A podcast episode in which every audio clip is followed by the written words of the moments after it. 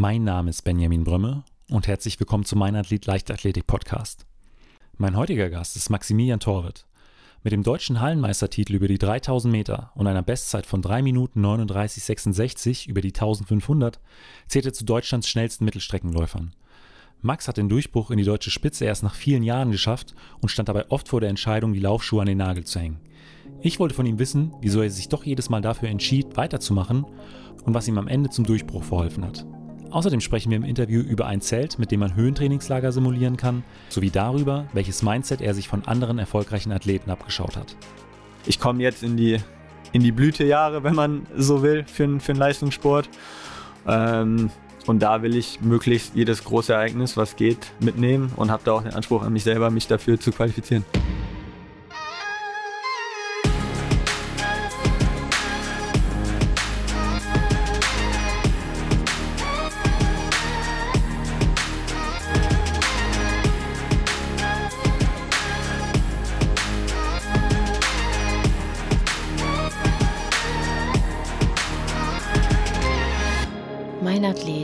Leichtathletik-Podcast aus Frankfurt am Main. Herzlich willkommen, Max. Hi. Max, meine erste Frage ist im Prinzip immer, wie bist du eigentlich zur Leichtathletik gekommen? Ja, also ich komme aus einer sportlichen Familie, zumindest äh, väterlicherseits. Also hat Regionalliga Basketball gespielt, ähm, ist mal 83. bei deutschen Crossmeisterschaften geworden, wofür oft genug aufgezogen wird. Aber äh, Shoutout an der Stelle ähm, und immer Sport verfolgt. Also mein Opa auch sehr, sehr sportverrückt, mit mir immer damals zur Fortuna gegangen als kleines Kind. Also ich komme aus Düsseldorf, äh, zum Rochus Club Tennis geguckt, also alles mögliche. Ich war mit denen auch schon beim Biathlon. Äh, habe mich da in der Schule zwei Tage äh, krank schreiben lassen für, um nach äh, Oberhof zu fahren. Und dann war es bei mir so, dass wir mit sechs, also als ich sechs war, nach Chicago in die USA gezogen sind. Und bin dann halt da in eine amerikanische Schule gegangen und in Amerika läuft das Ganze ja ein bisschen anders. Ähm, da geht das ja nach Jahreszeiten und man läuft oder macht halt Sport für die Schule und kann sich dann noch bei so privaten Organisationen anmelden, die dann immer jährlich äh, Mannschaften zusammenstellen und dann spielst du halt jährlich eine Runde aus im Fußball zum Beispiel. Und da habe ich dann alles Mögliche erstmal gemacht. Also ähm, habe Baseball gespielt in den USA, Basketball gespielt, dann im Winter ähm, Fußball auch gespielt im Sommer und dann halt eben auch im Herbst Cross Country ähm, gelaufen. Das war das Einzige, was wir da an der Schule gemacht haben. Hat, also hat mir dann auch super getaugt, alles einfach so zu machen. Und ähm, dann sind wir fünf Jahre später, also kurz bevor ich ins Gymnasium gekommen bin, wieder zurück nach Deutschland gekommen. Da war halt dann die Frage, ja gut, man muss jetzt einen Verein suchen, kann nicht mehr jetzt so viele Sportarten gleichzeitig natürlich machen. Und dann, wie jeder Junge, erstmal mit Fußball auch angefangen. Ähm, ist ja dann irgendwie so ein bisschen die Standardgeschichte. Und dann relativ schnell aber auch äh, durch einen guten Freund der Familie, der auch einer meiner größten Unterstützer, Förderer, Fans ist, ähm, ja, ein Leichtathletikverein, für den ich jetzt heute immer noch laufe, in SFD gekommen. Und da dann ganz normal als Schüler mit äh, ja, Blocktraining, also damals gab es ja noch deutsche Blockmeisterschaften, ähm, angefangen, noch eine Zeit lang parallel Fußball weitergespielt, irgendwann dann da aus der D1 damals rausgekickt worden in die D2. Das Jahr noch zu Ende gespielt, war auch ein geiles Jahr, weil wir ziemlich, also für eine D2 halt ziemlich gut waren, viel gewonnen haben. Dann eine Zeit lang noch parallel Basketball noch ein bisschen weiter gespielt. Ähm, und dann wollten wir halt irgendwann das, das Verletzungsrisiko zu groß beim Basketball, weil es dann auch mit Leichtathletik so ein bisschen Fahrt aufgenommen hat. Und äh, ja, seitdem dann Vollzeit Leichtathlet.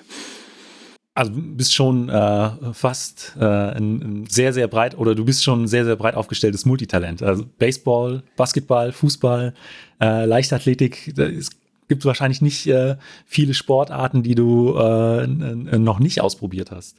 Ja, also ob ich überall so das Talent habe, ist immer die Frage, aber ich bin schon ein sehr sportlicher Typ, würde ich sagen. Und es gibt schon viele Sportarten, die ich zumindest auf einem vernünftigen Niveau ganz gut kann. Gerade wenn es eine Ballsportart ist. Also wenn man jetzt sowas wie Turnen, äh, kann ich absolut nicht. Also habe ich mich an der Sporthochschule irgendwie mit einer 4-0 so durchgedrückt. Aber ähm, ob es jetzt Tennis, Tischtennis ist oder eben bisschen Beachvolleyball oder Basketball, habe ich zumindest ein vernünftiges äh, Level und äh, interessiere mich halt auch dafür und, und deswegen macht es dann auch Spaß. Und könntest wahrscheinlich auch die Regeln vom Baseball erklären. Ich könnte auch die Regeln mittlerweile vom Baseball erklären, aber das würde jetzt, glaube ich, äh, zu viele Leute in Deutschland hier langweilen. Ähm, Du hast ja erzählt, du äh, in Deutschland zurück hast du dann auch erst noch äh, Fußball gespielt ähm, und auch Basketball. Aber gab es irgendwann eine, einen Schlüsselmoment, an, nachdem du dich dazu entschieden hast, jetzt äh, dich nur noch auf die Leichtathletik zu konzentrieren? Du hast gesagt, in den anderen beiden Sportarten äh, war auch das Verletzungsrisiko zu groß. Gab es da irgendwie ein Ereignis oder war das so ein fließender Übergang? Ja, also im, im Fußball war es halt klar dann, wir haben dann ein Jahr noch als D2 gespielt mit ein paar Freunden und dann wäre halt der Sprung in die C-Jugend gekommen. Und da war halt klar, dass ich nicht in die C1 dann komme und dafür war hat es dann schon Fahrt aufgenommen bei der Leichtathletik und da hatte ich dann auch keine Lust, nochmal irgendwie einfach so C2 oder C3 sogar zu spielen. Also wenn, wäre mein Anspruch da schon dann auch gewesen, in die erste Mannschaft zu kommen. Und da war halt klar, dass es talentmäßig nicht dafür jetzt unbedingt ausreicht. Ähm, und nach Fußball kam dann eben noch Basketball dazu. Und da war es dann einfach, ich weiß jetzt gar nicht ganz genau, wann ich mit Basketball aufgehört habe, aber das war sicherlich schon entweder letztes Jahr U16 dann in der Leichtathletik oder sogar noch in der U18 rein. Und da waren dann schon die ersten kleineren Erfolge, oder man hat auf jeden Fall gemerkt, dass das Talent halt in der Leichtathletik wesentlich größer ist. Und wenn man dann bei den Spielen anfängt und auch im Training, dass man sich Sorgen macht, ob man sich jetzt irgendwie den Köchel verdreht, dann ist halt irgendwann der Punkt gekommen, wo man sagen muss, okay, das ergibt jetzt nicht so viel Sinn, beides, beides zu machen. Und ähm, ja, dann, dann hatte ich die Liebe für die Leichtathletik auch und, und wollte dann da Gas geben. Und warst du damals auch schon äh, in der Mittelstrecke aktiv oder hat sich das erst dann in diese Richtung entwickelt? Ja, wir haben in der U16 ein klassisches Blocktraining gemacht, also Blocklauf, weil das schon klar war, auch von Volksläufen, dass das Talent Richtung äh, Lauf geht.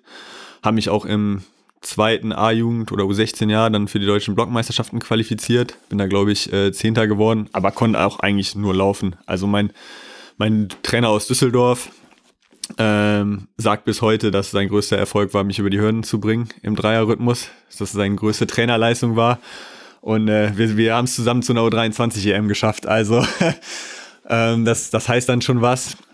Und dann erstes Jahr U18 ähm, hatte ich mich dann relativ überraschend, also oder für mich überraschend für die deutschen Jugendmeisterschaften über 1500 ähm, qualifiziert und ab dann war ich eigentlich 1500 Meter Läufer, also schon relativ früh dann. Dann warst du ja relativ lange immer so in dem Bereich, dass du äh, auch bei deutschen Meisterschaften, du bist ins Finale gekommen, hast da äh, auch äh, gute Platzierungen erreicht. Aber ich sag mal so, den richtigen Durchbruch, den gab es ja dann erst äh, vor kurzem, im letzten Jahr mit dem Hall deutschen Hallenmeistertitel ähm, und äh, vielen starken Leistungen. Wie hast du denn äh, diesen Sprung, sage ich jetzt mal, in die in die vorderste, in die erste Ebene dann tatsächlich geschafft? Weil das ist, glaube ich, eine Frage, die, die sehr, sehr viele interessiert. Wenn ich jetzt zurückblicke ähm, auf meine Laufbahn, das bei mir was ähnlich war, über die über 100 und 200 äh, bei Deutschen im Finale, fünfter, sechster, siebter Platz. Ähm, aber der Sprung dann wirklich dann aufs Treppchen ist ja dann auch noch mal was anderes. Wie ist es dann bei dir äh, zustande gekommen?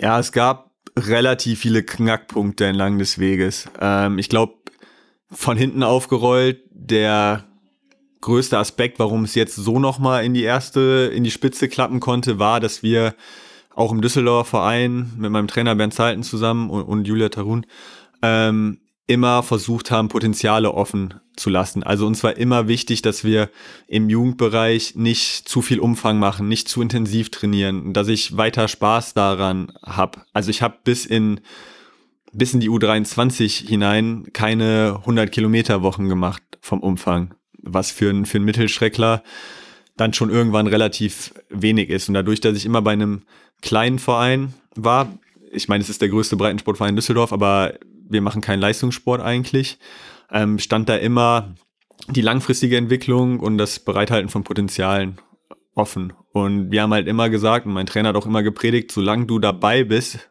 irgendwie, und mit dem Aufwand, den wir betreiben, dabei sein kannst, dann ist es durchaus wertvoller, als wenn wir dich jetzt komplett verheizen und du in der U18 vielleicht an einer Weltmeisterschaft oder einer Europameisterschaft teilnimmst, aber dann im Männerbereich nicht äh, zulegen kannst. Und ja, ich habe mich lange Zeit immer nur als den Läufer gesehen, der halt zwar gut ist, aber eben nicht, nicht sehr gut und eben nicht äh, ja, da absolut in der Spitze mitläuft.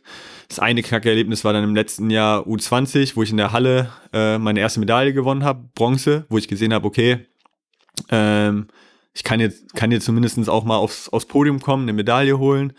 Und das hat mir die Motivation gegeben, zu sagen, okay, wir gehen jetzt einen Dreijahresplan an für die U23, weil im letzten U23-Jahr war eine äh, Europameisterschaft eben.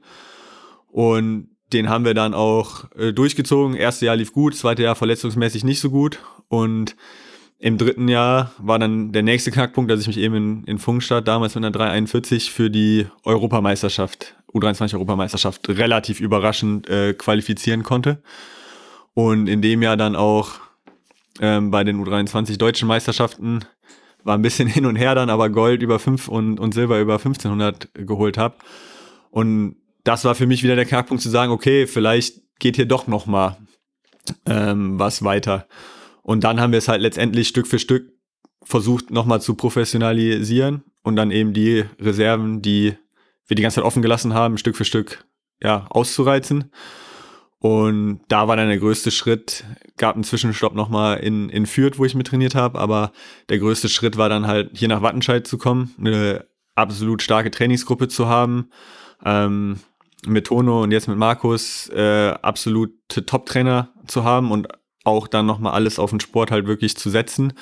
Und ja, jetzt laufe ich halt erst seit zwei Jahren irgendwie 140, 150 Kilometer Wochen, habe erst so richtig drei Höhentrainingslager hinter mir und ja, sehe da halt schon auch noch Luft nach oben und glaube, dass sich dadurch halt auch die Steigerungen dann nochmal erklären lassen konnten.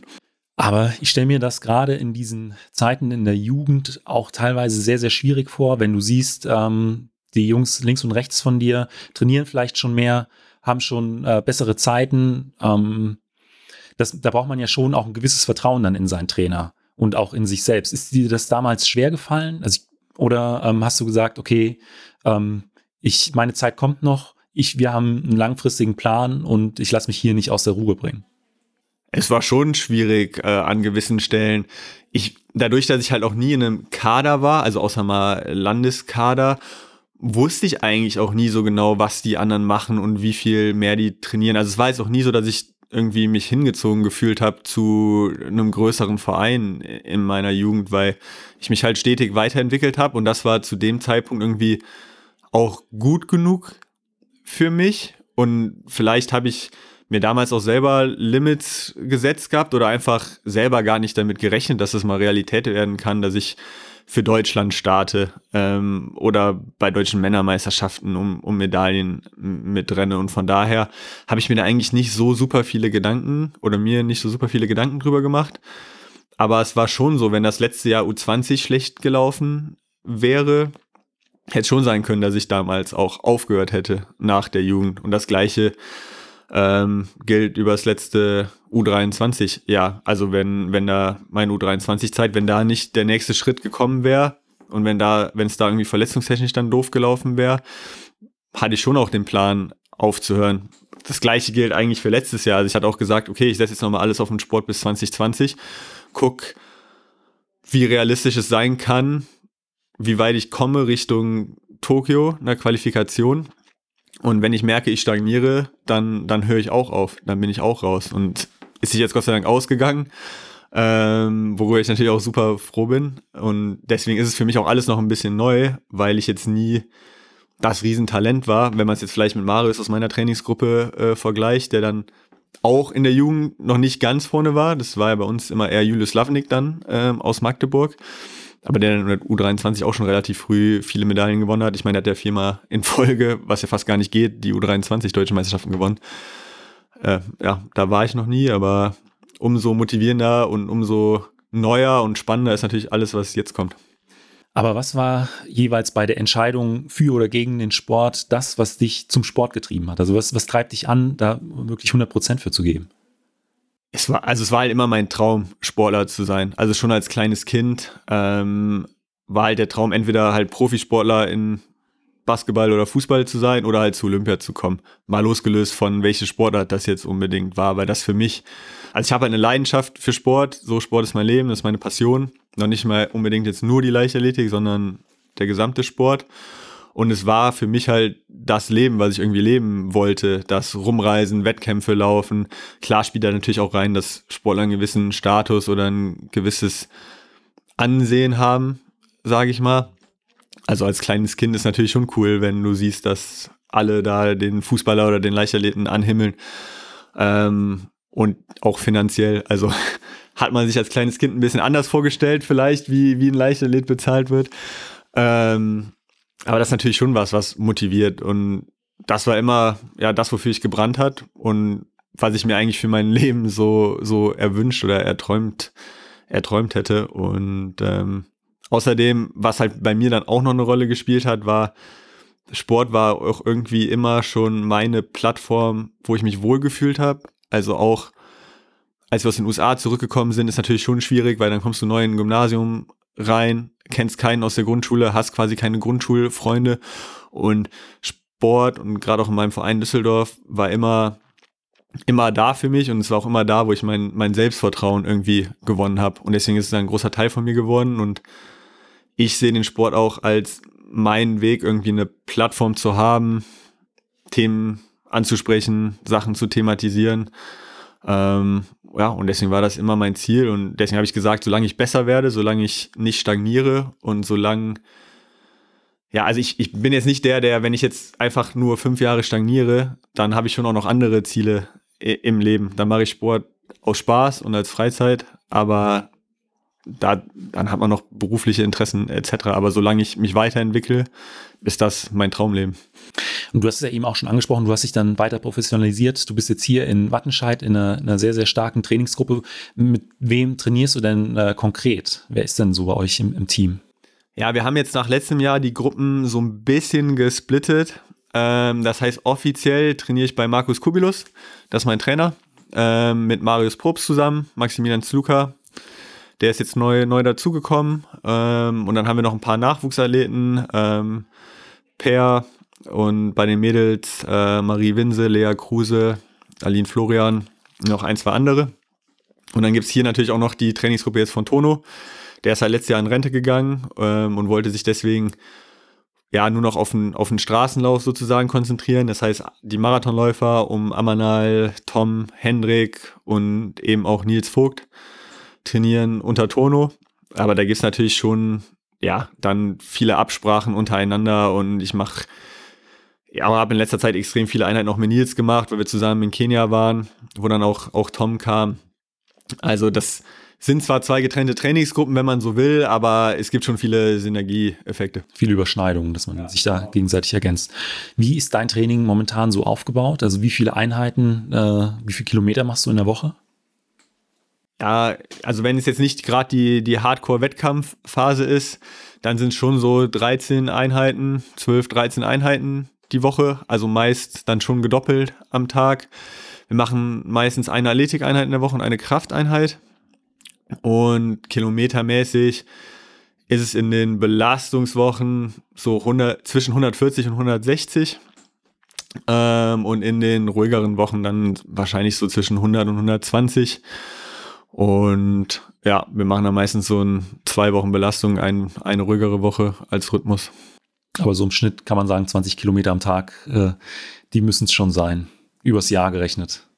Ja, die kommen schon hin. Also ich würde sagen, ich muss mich halt auch noch ein bisschen an diese hohen Umfänge äh, gewöhnen, aus den Gründen, die ich vorhin genannt habe. Also so eine 160er Woche ist für mich schon auch noch was Besonderes. Also so viele davon hatte ich jetzt ähm, noch nicht. Und in der Wettkampfphase, also ich war jetzt auch in der USA und habe da Wettkämpfe gemacht, dann waren es dann schon auch eher einfach nur so mal vier Wochen lang 100 bis 120 Kilometer die Woche.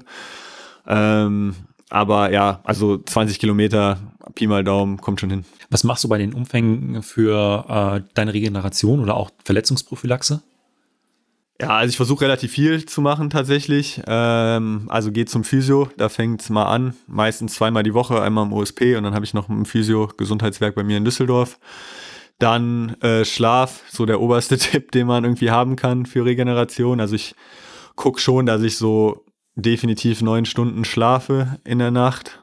Wenn es mal schlecht läuft, sind es dann halt nur acht, aber können auch mal öfters dann zehn sein. Also ich versuche schon, schon viel zu schlafen, mache auch mittags meinen Nap versuche mich äh, vernünftig zu ernähren, habe jetzt auch ein Lymphomat zu Hause, mache morgens nach dem Aufstehen auch immer so eine kleine Black Roll Dehn Routine, ähm, versuche mich nach, nach Dauerläufen zu dehnen und gucke schon, dass ich da versuche, die kleinen Dinge richtig zu machen, weil ich auch weiß, dass ich im Vergleich zu ein paar anderen Läufern auf dem Niveau auch die kleinen Dinge richtig machen muss, um konkurrenzfähig zu sein.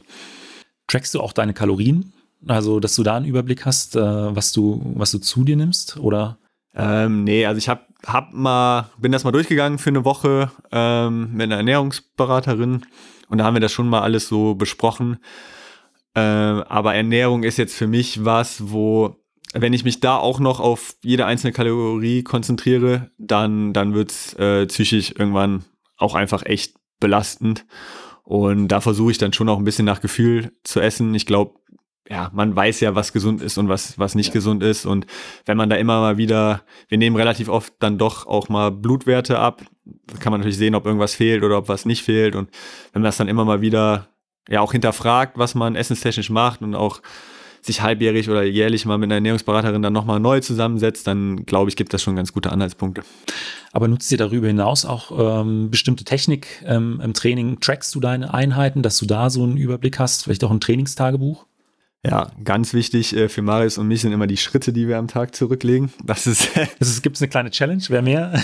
gibt keine Challenge, aber wir sprechen uns schon öfter darauf an, wie viele Schritte wir haben. Ähm, also das ist ja das allerwichtigste Mittel der Trainingssteuerung.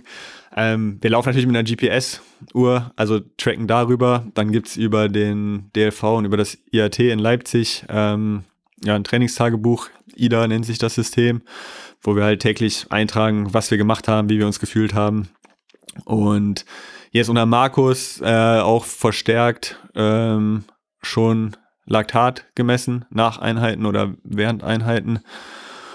Ähm, ich bin jetzt keiner, der unbedingt nach Puls läuft. Also ich gucke schon mal auf, auf die Handgelenkmessung, die natürlich auch nicht immer akkurat ist.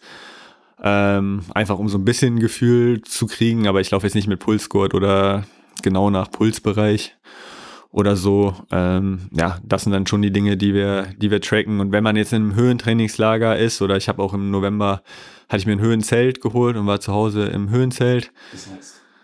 Ähm, ja, also es gibt halt ein, ein Zelt, wo dann durch ein Gerät im Endeffekt ähm, ja der Sauerstoffgehalt im Zelt halt runterreguliert wird, sodass es halt vergleichbar ist, ansatzweise vergleichbar, ich bin jetzt mal vorsichtig, wie als wäre man halt in der Höhe. Da wird über einen Kompressor genau, Druck irgendwie. Ja, genau, über einen Kompressor. Ich weiß ehrlicherweise tatsächlich nicht, wie genau das Ganze ja. funktioniert, aber über einen Kompressor ist dann halt auch relativ lautes Gerät, was im Nebenraum steht. Ähm, und dann über einen Schlauch, das ein Zelt führt, ähm, ja, wird das halt so runter geregelt, dass man quasi einen Höheneffekt auch hat. Und da haben wir natürlich dann auch Ruhepuls gemessen, ähm, Sauerstoffsättigung, so Dinge, wenn es dann nötig ist, ähm, messen wir sowas dann auch. Ist halt nur stressig vom Tagesablauf, weil man halt schon so ja, 14 Stunden am Tag drin sein sollte. In dem Zelt? In dem Zelt. Das heißt, man schläft drin. Ja. Gut, da hat man halt 10 Stunden, sage ich jetzt mal. Also ich war immer von 22 Uhr bis 8 Uhr dann drin. Da hat man halt 10 Stunden weg. Da machst du halt ähm, Mittagsschlaf, noch drin. Da hast du halt auch nochmal, ich sag mal, zwei Stunden mit Vormittagsschlaf und Nachmittagsschlaf, so zwei Stunden weg. Und dann musst du halt noch entweder zusätzlich nochmal reingehen oder wenn du um 22 Uhr schlafen gehst, musst du halt schon um 20 Uhr äh, wieder ins Zelt. Und ist das, äh, weiß ich nicht, hat das eine Deckenhöhe von 2,20 Meter, dass man da stehen kann oder ist es einfach so ein Zelt wie äh, ja jetzt äh, aus dem Decathlon so zum Camping? Das, wo man nicht viel Platz hat. Eher so wie zum Camping. Also eine Matratze hat halt reingepasst, war ein bisschen größer als halt eine große Matratze, würde ich sagen. Aber ich äh, hätte mich jetzt nicht reinstellen können. Also ich glaube, wenn ich gekniet hätte, wäre ich vielleicht mit dem Kopf an die Decke ähm, gekommen. Also es war schon mehr liegen als, äh, als alles andere, was man da machen konnte. Kennst du in Kienbaum noch äh, diesen alten Bunker? Der ist schon, glaube ich, schon äh, 30 Jahre nicht mehr in Betrieb, aber ähm, im Prinzip eine Turnhalle äh, unter der Erde, die komplett äh, auf Unterdruck versetzt werden konnte, um Höhentrainingslager zu äh, simulieren. So ist es spannend, aber da bin ich tatsächlich halt auch noch nicht gut genug, lang genug. Äh, ich war noch nie in Chiembaum, muss ich dazu sagen. Also ich kenne mich in Chiembaum gar nicht aus. Aber wie sieht es mit den äh, täglichen Schritten aus? Auf wie viele kommst du da? Ich müsste, müsste mal gucken, was der, was der Durchschnitt ist, wenn ich das hier irgendwie äh, tatsächlich sehen kann. Also wenn zwei Einheiten am Tag sind, kommen wir schon über 20.000, ja. glaube ich. Ähm, also ich bin jetzt heute Morgen gelaufen und bin schon bei 10,5. Ähm, ja, was, was jetzt der Durchschnitt ist, weiß ich nicht, aber es ist schon auf jeden Fall so, ich würde schätzen, so Durchschnitt müsste mittlerweile, weil es auch wieder mehr Umfang war, bei so 14.000, 15.000 am Tag sein. Boah, okay, das ist, das ist ordentlich. Ja. Was ist denn bei dir so eine Trainingseinheit zur Standortbestimmung? Also bei der du vielleicht auch schon mit einem bisschen erhöhten Puls ins Training reingehst oder mit so ein bisschen Wettkampffeeling? Äh, ist ein bisschen unterschiedlich von, von den Phasen. Also als 1500 Meter Läufer war so eine Standortbestimmung ähm, halt so eine 1200, schon relativ schnell. Also auf jeden Fall unter, also drei Minuten, unter drei Minuten. Und dann hat man meistens danach irgendwie noch 800, 400 gemacht oder sowas. Das war als 1500 Meter Läufer immer eine gute Standortbestimmung. Über 5000 habe ich tatsächlich noch gar nicht so die Erfahrung, dass ich jetzt da meine eine Standortbestimmung habe. Ähm, es gibt eine Einheit, äh, die ist 6 mal 8 oder 5 bis 6 mal 800 Meter mit 200 Meter Trabpause nur äh, in halt Wettkampftempo 5000, also so 208 rum. Ähm, wenn man die gut durchkriegt, dann, äh, dann, dann sollte man schon relativ fit sein. So für Standard-Fitness sind natürlich 1000 auch immer eine gute Standortbestimmung. Also die klassischen 10 mal 1000, 8 mal 1000, 12 mal 1000, ähm, die macht man halt schon das ganze Jahr über immer mal wieder und da weiß man dann schon auch recht gut, so wie ist so die, die grundlegende Fitness. Was würdest du sagen, ist da eine gute Zeit, wenn du äh, die in der Zeit X äh, durchgebracht hast, da weißt du, bist fit für die, für die Saison oder für, die nächsten, für den nächsten Trainingsabschnitt? Wenn man jetzt 10 mal 1000 nimmt, würde ich die wahrscheinlich auch mit 200 Meter Trabpause wieder machen, also so 50, 55 Sekunden ähm, Pause dazwischen. Dann mittlerweile es kommt tatsächlich auf die Jahreszeit an, weil wenn wir jetzt wirklich im Grundlagenaufbau sind, dann ist das Ziel, die gar nicht jetzt maximal auszulaufen, sondern ein bisschen mehr an der Schwelle auch ja. ähm, zu laufen. Also dann würden wir die so um drei Minuten Tempo rumlaufen. Richtig fit, würde ich sagen, ist, wenn ich das so in 250, äh, ähm, 248 so in dem Bereich äh, hinkriegen würde. Aber wir haben zum Beispiel ähm, jetzt letztens noch hier eine Einheit gemacht mit Nils zusammen, wo es war eine Tempowechseleinheit. Ich will nicht die ganze Einheit verraten, weil es Nils Einheit im Endeffekt ist. Ähm, aber es war Tempowechselprogramm, also 1000 Meter schnell und 1000 Meter nicht ganz so schnell. Und da waren halt auch 8 mal 1000 äh, schon alle unter drei Minuten dabei. Ähm, von daher, also unter drei Minuten muss es dann schon sein. Das ist dann schon auch wirklich ordentlich. Ja, also es kommt einem dann irgendwann normaler vor, gerade wenn man auch irgendwie die, die Langstreckler dabei hat, wo man sich sagt, so, ja, Amanal Petros läuft halt 42 Kilometer, also 42 mal 1000 Meter hintereinander in einem Wettkampf fast in drei Minuten. Äh, noch nicht ganz, aber äh, ist schon, schon sehr nah dran. Ähm, dann, dann, wird das auf einmal normaler, aber klar, wenn man zurückdenkt und, und im Großen und Ganzen denkt, dann äh, ja, sind das schon, schon ordentliche Einheiten. Wir nehmen das Interview ja kurz nach deiner Rückkehr aus den USA auf. Du hast äh, deine Hallensaison nicht hier in Deutschland, sondern in den Staaten bestritten. Was würdest du denn sagen, sind die größten Unterschiede zwischen ähm, ja, Hallenwettkämpfen in Deutschland und äh, in Übersee? Ja, also der größte Unterschied generell, ich habe ja nur ein Hallenrennen dann letztendlich gemacht dort drüben, aber der größte Unterschied ist das Niveau einfach. Also du hast viel mehr Leute auf einem höheren Niveau und auch mit einem anderen Mindset, mit dem die in die Rennen reingehen. Und ob das jetzt, äh, ich habe bei einem Rennen in Arizona Tempo gemacht, wo vorne dann eine 736 auf 3000 gelaufen worden ist. Oder eben dann auch bei den beiden Rennen, die ich, die ich gemacht habe, die sind halt alle auf Olympianorm. Oder wenn es jetzt halt das Zwei-Meilen-Rennen war, halt auf eine super schnelle Zwei-Meilen-Zelt ausgerichtet, die Rennen von Anfang an. Und du weißt halt, da sind halt auch acht, neun, zehn Leute, die das halt alle können. Und da hat man natürlich in, in Deutschland, ohne dass ich das ansatzweise schlecht reden will, Erfurt Indoor, komplett cooles, cooles Meeting, aber da geht der 3000er halt in 7,59 oder 58 weg. Das ist dann halt natürlich schon ein Unterschied. Und die Rennen, die halt dann richtig schnell sind, also ähm, World Indoor Tour, muss halt dann auch erstmal wieder reinkommen. Und ja, das ist halt, hat man halt schon gemerkt in den Rennen, dass einfach ein, ein anderes Niveau herrscht.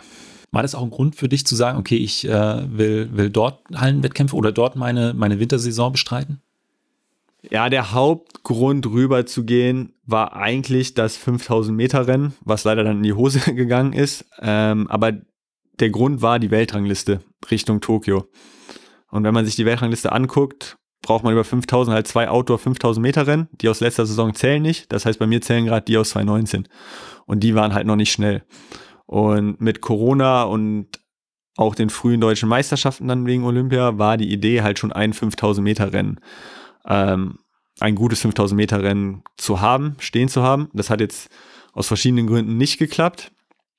Vorteil war aber, dass das Hallenrennen mir sehr, sehr viele Punkte gegeben hat in New York. Und das war natürlich auch was, wo ich ein bisschen schon mit, ja, oder drauf gehofft habe.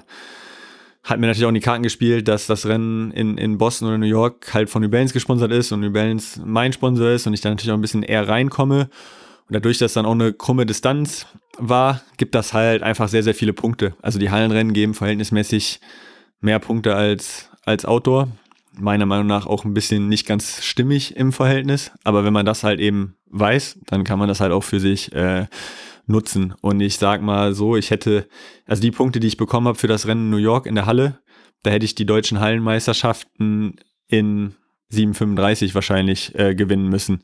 Nagelt mich darauf jetzt nicht fest, aber es ist tatsächlich ja so, so unterschiedlich.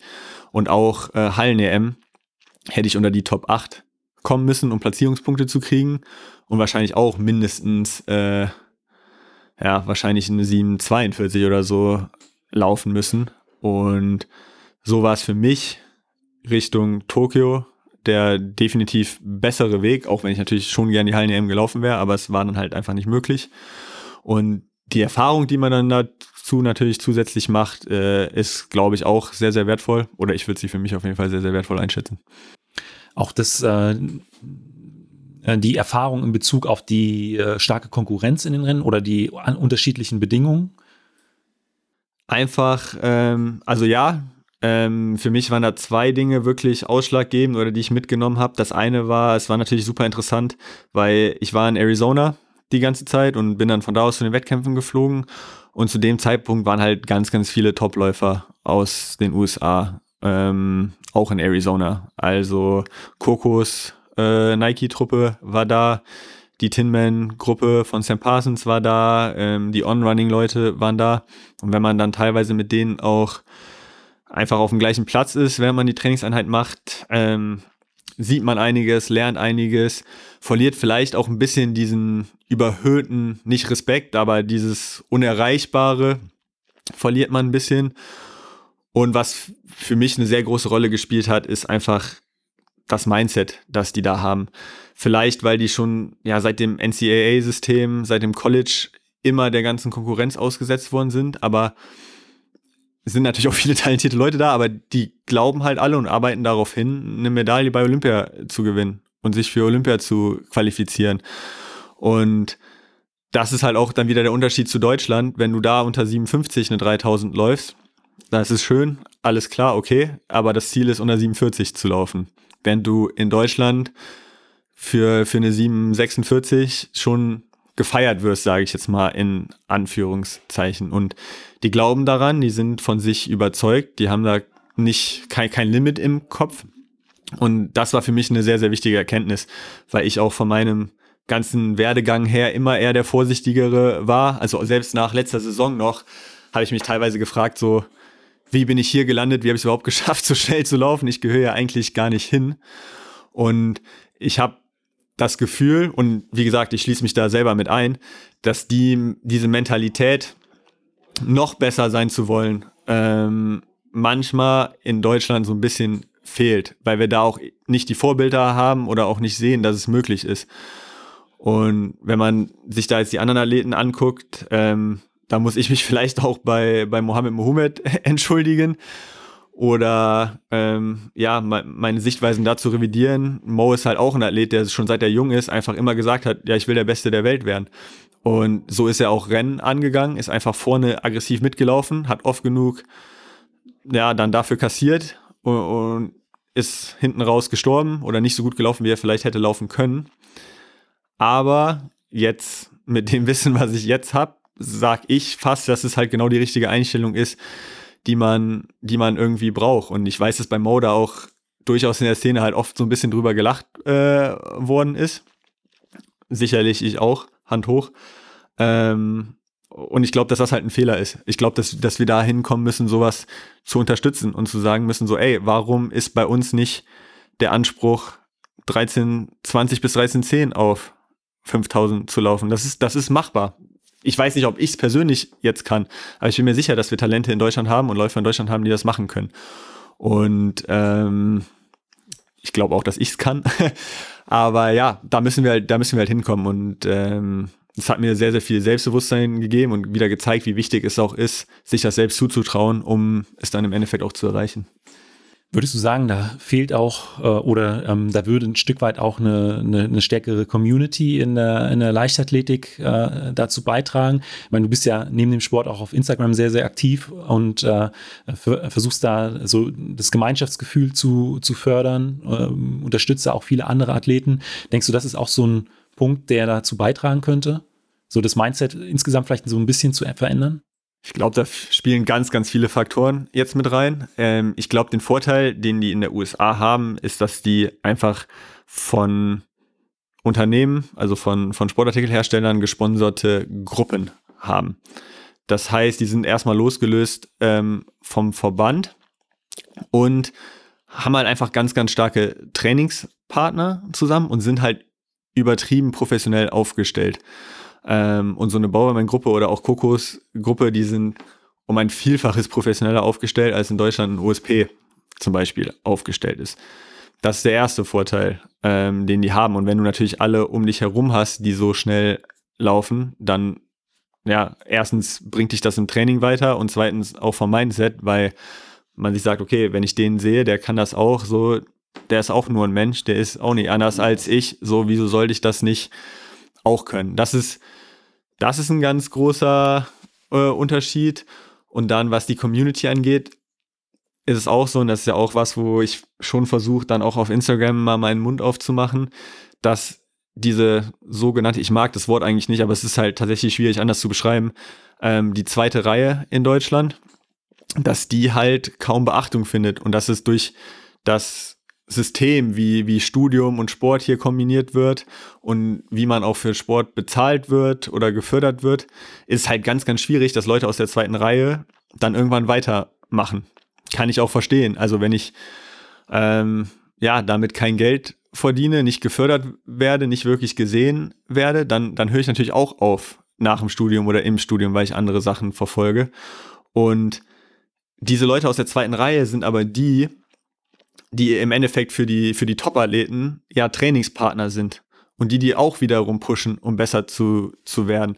Wenn wir generell eine stärkere Breite haben, wenn wir zehn Leute hätten, die 1335, 1340 laufen könnten, dann kannst du dich natürlich auch nicht ausruhen, wenn du vorne als Spitzenathlet in Anführungszeichen 1330 oder 1329 läufst, weil du weißt, die sitzen dir alle im Nacken. Wenn aber alle aufhören mit 22, die vielleicht mal zu einer 1340 hinkommen könnten, weil mit 22 läufst du noch nicht unbedingt eine 1340, da bist du vielleicht bei 1420, 1430 oder so, gerade an der Grenze zu, zu deutschen Männermeisterschaften.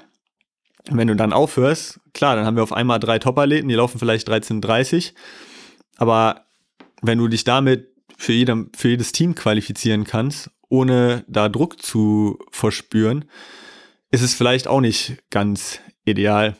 Und, und eben die Leute aus der zweiten Reihe als Trainingspartner machen die natürlich auch die Trainingsgruppen stärker, sind Pacemaker. Also meiner Meinung nach ganz, ganz wichtig dafür, dass sich alles gemeinsam nach vorne entwickelt. Und äh, da würdest du auch sagen, dass vielleicht auch die äh, Firmen so ein Stück weit, weiß ich nicht, mehr in der Pflicht sind, als, als Sponsoren mehr tätig zu werden oder ähm, weil ich, in Deutschland gibt es an, an, Fördermöglichkeiten die äh, Bundeswehr, äh, Bundespolizei, Länderpolizeien und den Sportfördergruppen. Ansonsten ist man ja äh, darüber hinaus, äh, wenn überhaupt, auf die Vereine und dann ja auf Sportartikelhersteller angewiesen. Wobei da die äh, Verträge ja äh, teilweise dann auch im Jahr, Jahresrhythmus neu verhandelt werden und man ja auch keine, keine richtige Sicherheit hat. Ja, es ist ganz, ganz schwierig und ich habe da auch auf keinen Fall die Lösung für, weil das Problem ist, in Deutschland hast du halt eben dieses Vereinssystem und das ist halt ein komplettes gesellschaftliches System, was du eigentlich, wenn, verändern müsstest in, in Deutschland. Weil hier hast du das Problem, wenn, nehmen wir jetzt Wattenscheid, Puma sponsert natürlich Wattenscheid, aber wenn Wattenscheid Top-Athleten hat, die selber einen Vertrag mit einer anderen Marke haben, dann bringt Puma das in er erstmal gar nicht so super viel. Und das ist halt in den USA wiederum anders, weil es keinen Verein gibt, sondern du, du gehörst einfach zur Gruppe von deinem Sportartikelhersteller. Ähm, und hast da nicht noch diesen Verein, der in dem Fall, sag ich es mal, dazwischen steht. Und wie man das gelöst bekommt, ähm, ja, weiß ich ehrlich gesagt auch nicht. Ich glaube, da sind viele Leute in der Pflicht und nicht zuletzt wir Athleten, weil wir müssen unsere Geschichten, die ja interessant sind, auch erzählen. Und wir müssen gucken, dass die Leute sich für das interessieren, was wir machen. Und es gab meiner Meinung nach halt ein gesellschaftlicher Wandel, dass nicht mehr so sehr die sportliche Leistung im Vordergrund steht, beziehungsweise nicht zu, zu 100 Prozent, sondern auch das, was man halt nebendran macht und die Geschichte, die man, die man nebendran erzählt. Und wir müssen es halt schaffen, dass wir da interessant sind und die Geschichte auch nach, nach außen bringen. Und da sind viele Leute gefragt. Da sind wir gefragt, da ist auch ein Verband gefragt, das zu unterstützen, da sind Vereine gefragt, das zu unterstützen und letztendlich auch die, die Sportartikelhersteller. Podcast bietet sich immer gut an, dann die eigene Geschichte zu erzählen.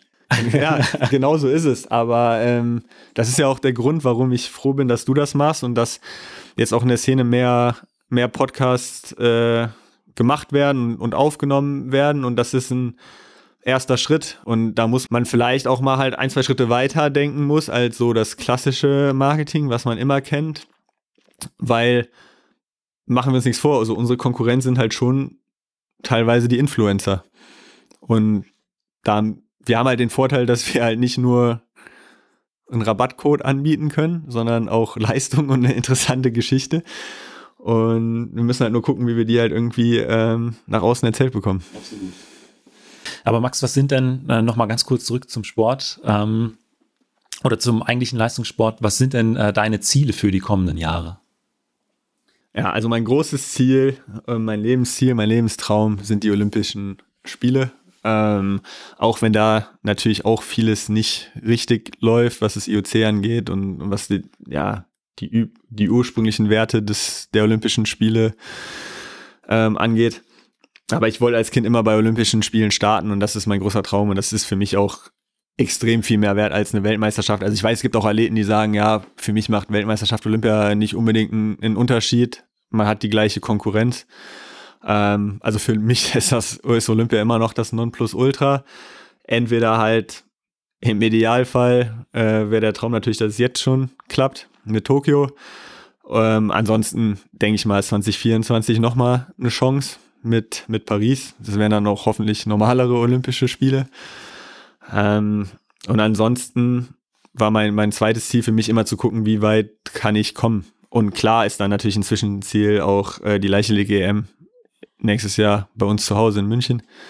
Ähm, da will ich definitiv dran teilnehmen. Und weil ich halt auch gesagt habe, das, was ich aus Amerika mitnehme, nicht eigentlich nicht nur dran teilnehmen, sondern ich will schon nächstes Jahr im Bereich 13, 20 laufen können. Und wenn du 13, 20 laufen kannst, dann muss dein Ziel zumindest mal auch das Finale ja.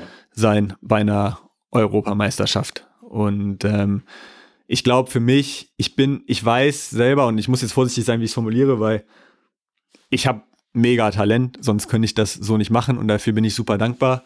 Aber wenn ich andere Athleten sehe und auch im Verlauf der Zeit, weiß ich, dass ich vielleicht nicht der allertalentierteste Athlet bin, den wir in Deutschland haben.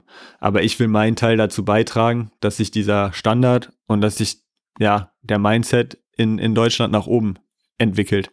Und wenn ich da ein Beispiel für irgendwen sein kann oder ein Sparringspartner oder wenn ich Mo dazu motivieren kann, indem ich ihm Druck mache, äh, irgendwann 13-0 zu laufen und ich bleibe vielleicht bei 13-10, 13-15, 13-20 stehen, ähm, dann ist dem auch schon mal geholfen. Aber klar, ich will, ich will Spaß haben, ich will Erfahrungen sammeln, internationale Rennen laufen, für Deutschland laufen und ich komme jetzt in die, in die Blütejahre, wenn man so will, für, für einen Leistungssport. Ähm, und da will ich möglichst jedes große Ereignis, was geht, mitnehmen und habe da auch den Anspruch an mich selber, mich dafür zu qualifizieren. Dann kommen wir jetzt schon zu den fünf Fragen, die ich jedem meiner Gäste stelle. Und da ist die erste immer, was war dein bisher äh, schönster Wettkampf? Also muss nicht der erfolgreichste gewesen sein. Ja, habe ich mir natürlich Gedanken drüber gemacht. Gibt, ich bin jetzt auch schon ein bisschen älter äh, mit den 26 Jahren, wofür ich hier auch immer aufgezogen werde von den Jüngeren aus meiner Trainingsgruppe. Ähm, gibt natürlich einige Highlights mit, mit deutschen Meisterschaften gewonnen, international gestartet. Hab mir jetzt aber mal ein Rennen rausgesucht, was wahrscheinlich keine Erinnerung haben wird, außer ähm, mein engerer Umkreis. Und das muss eigentlich so 2014 rum gewesen sein, bei den deutschen Jugendmeisterschaften, ähm, beziehungsweise es war die U20 3x1000 Meter Staffel, also im Rahmen der, der deutschen Meisterschaften. Auch sowas, was ich finde, was wieder eingeführt werden sollte, dass äh, deutsche Jugendmeister, also deutsche Jugendstaffeln bei den großen Deutschen stattfinden. Aber anderes Thema. Und da sind wir mit der 3x1000 Meter Staffel Sechster geworden in Ulm, was jetzt erstmal nicht so spektakulär klingt.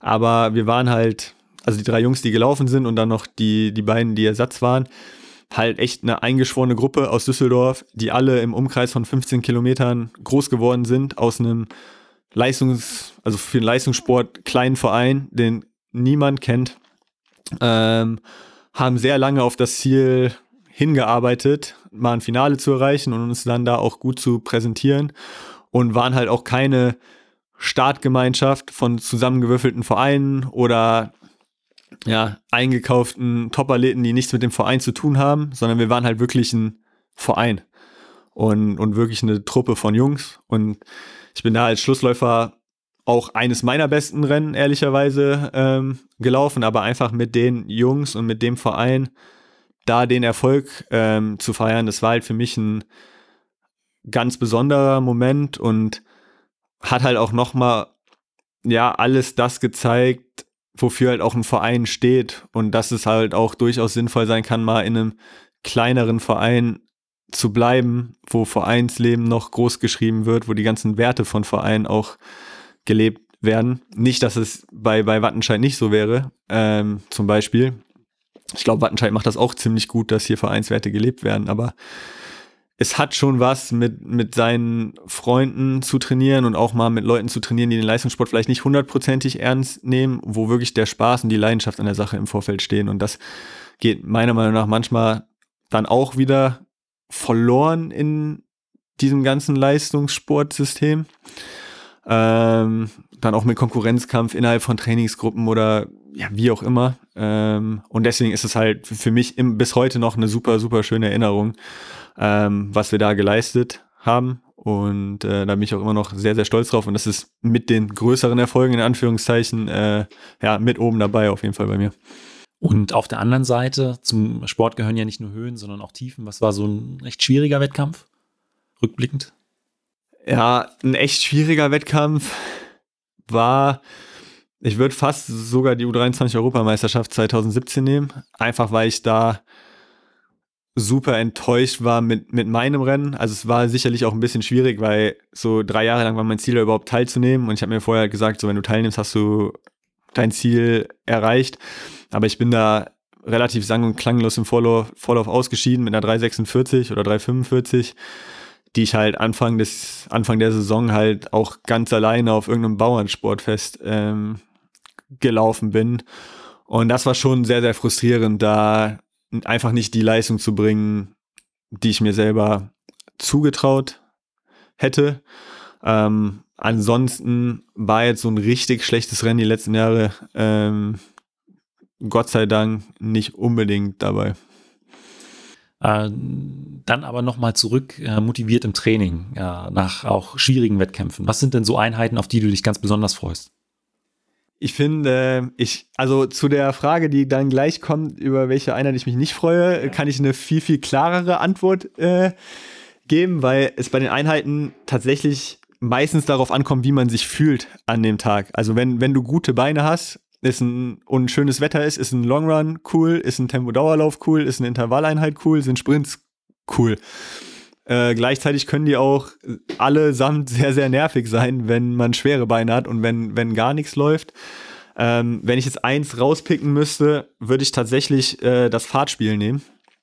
Ähm, weil ich finde, bei einem Fahrtspiel geht die Zeit erstens relativ schnell äh, rum. Also da kann man dann auch mal 18, 20 Kilometer äh, laufen und das fühlt sich eher wie 12 Kilometer an, als wenn man monoton ein Tempo läuft. Und man kann halt auch relativ schnell laufen, ohne dass es so anstrengend oder sich so anstrengend anfühlt wie jetzt bei einem Tempodauerlauf, wo man das halt kontinuierlich ähm, durchzieht. Klar, gibt auch harte Fahrtspiele, also ist auch nicht immer, immer nur spaßig. Aber wenn ich eine Einheit nehmen würde, würde ich die nehmen. Und dann, äh, was äh, schwierig? Schwierig äh, ist auf jeden Fall äh, Krafttraining und Athletik. Also das ist eher, eher nicht so meins. Ich bin eher so der, der einfach rausgehen will, laufen will oder eben Basketball werfen will, aber der jetzt nicht so Lust hat. Ich hätte auch früher, also früher hatte ich immer Unverständnis dafür, wenn Leute mir gesagt haben, ich gehe jetzt zum Sport. Und dann habe ich gefragt, so, ja, wo geht ihr denn hin? Zu welchem Verein? Und die so, ja, nee, ich gehe zu FitX. Ich so, ja, ist, du gehst nicht zum Sport, ne? du gehst vielleicht zu, zum Fitnesstraining oder ins Fitnessstudio, aber du gehst nicht zum Sport. Ähm, ja, ist halt auch sicherlich ein bisschen meine, meine Schwachstelle. Ähm, Gerade wenn man dann irgendwie nach einem Dauerlauf noch zu Hause so ein längeres Athletikprogramm durchziehen muss, alleine, das kann schon, schon sehr, sehr zäh werden. Wir haben jetzt hier ein bisschen mehr wieder mit Krafttraining gemacht. Da habe ich tatsächlich jetzt auch ein bisschen Gefallen dran gefunden. Auch weil es noch sowas ist, wo man sich halt dann auch jetzt noch steigern äh, kann und das auch, auch sichtbar ist. Also das finde ich schon, schon durchaus interessant. Ähm, aber ja, so dieses Athletikkraft, das ist nicht unbedingt meins. Und dann Alternativtraining ist natürlich auch nicht so super. Oder das, was man jetzt unbedingt so super gerne macht. Also draußen auf dem Rennen, ja, Aqua-Jogging ist zum Beispiel eine Katastrophe. Also da geht die Zeit auch ich glaube, ich habe auf Instagram mal gefragt, so wie das Verhältnis ist, eine Minute draußen laufen, eine Minute auf dem oder, oder eine Minute auf dem Spinningrad und eine Minute Aquajoggen, was sich da am längsten an, anfühlt. Es waren sich, glaube ich, alle Läufer, Läuferinnen mehr oder weniger einig, dass sich Aquajoggen und auf dem Spinningbike nach einer Ewigkeit anfühlt im Vergleich zu einer Minute Laufen. Ähm, ich habe mir jetzt ein Rennrad tatsächlich letztens geholt. Also da habe ich schon Spaß dran, wenn es wieder draußen ist. Ähm, aber einfach so auf dem, auf dem Spinningrad da 90 Minuten zu sitzen ähm, oder eben im Wasser da Agua zu joggen, das äh, ja, versuche ich auch zu vermeiden, wenn es geht. Dann kommen wir jetzt schon zur letzten Frage und die ist immer, was würdest du äh, jüngeren Athletinnen, Athleten oder deinem jüngeren Ich mit auf den Weg geben wollen?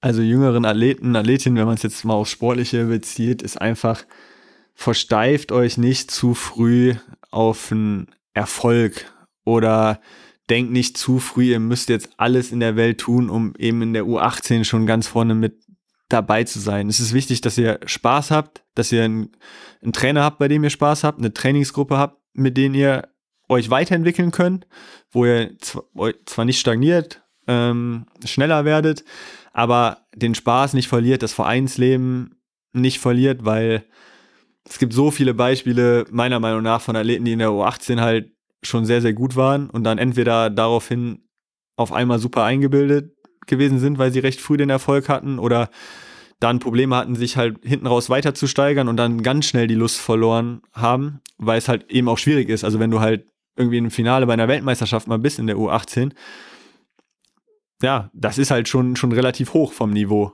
Da, da dann noch höher zu kommen, muss halt erstmal schaffen. Ähm, deswegen ist das halt immer mein größter Tipp. So, seid gute Sportmenschen. So, Le Leistung ist wichtig. Gebt schon 100 Prozent, wenn ihr könnt, aber der Spaß ähm, sollte auch noch eine Rolle spielen. Ich meine, Aaron Bienenfeld hat, glaube ich, gesagt, wenn man nicht 100 Prozent dabei ist, äh, dann macht es keinen Sinn. Das stimmt sicherlich auch. Ähm, Gerade wenn man dann auch älter ist und wirklich auch im Leistungssportbereich aktiv ist und das wirklich seine Hauptaufgabe ist, aber man darf sich darauf trotzdem nicht, nicht versteifen, auf diesen, auf diesen 100 Prozent. Und, und losgelöst davon ist, glaube ich, einfach, äh, einfach nur ein Ratschlag, den ich, den ich jedem geben kann, ist, dass äh, ich glaube, Ehrlichkeit das Wichtigste im Leben ist. Ähm, weil das was ist, womit ich auch zwischendurch äh, mal ein bisschen zu kämpfen hatte. Und ich glaube, von den Sachen, die ich gelernt habe in meinem Leben, ähm, kommt es immer auf Ehrlichkeit zurück. Und ich glaube, persönlich für mich ist Ehrlichkeit das Einzige, was man von einem anderen Menschen erwarten kann. Ähm, man kann nicht erwarten, geliebt zu werden. Man kann nicht erwarten, dass Menschen was für einen tun oder sonst was. Aber sie können zumindest ehrlich sein und dann weiß man, woran man ist. Deswegen wären das so meine zwei Tipps. Max, vielen Dank für dieses Interview. Danke. Falls euch die Folge gefallen hat, hinterlasst mir doch einfach eine Bewertung bei Spotify, iTunes oder eurem Podcatcher und abonniert den Podcast. Vielen Dank und bis zum nächsten Mal.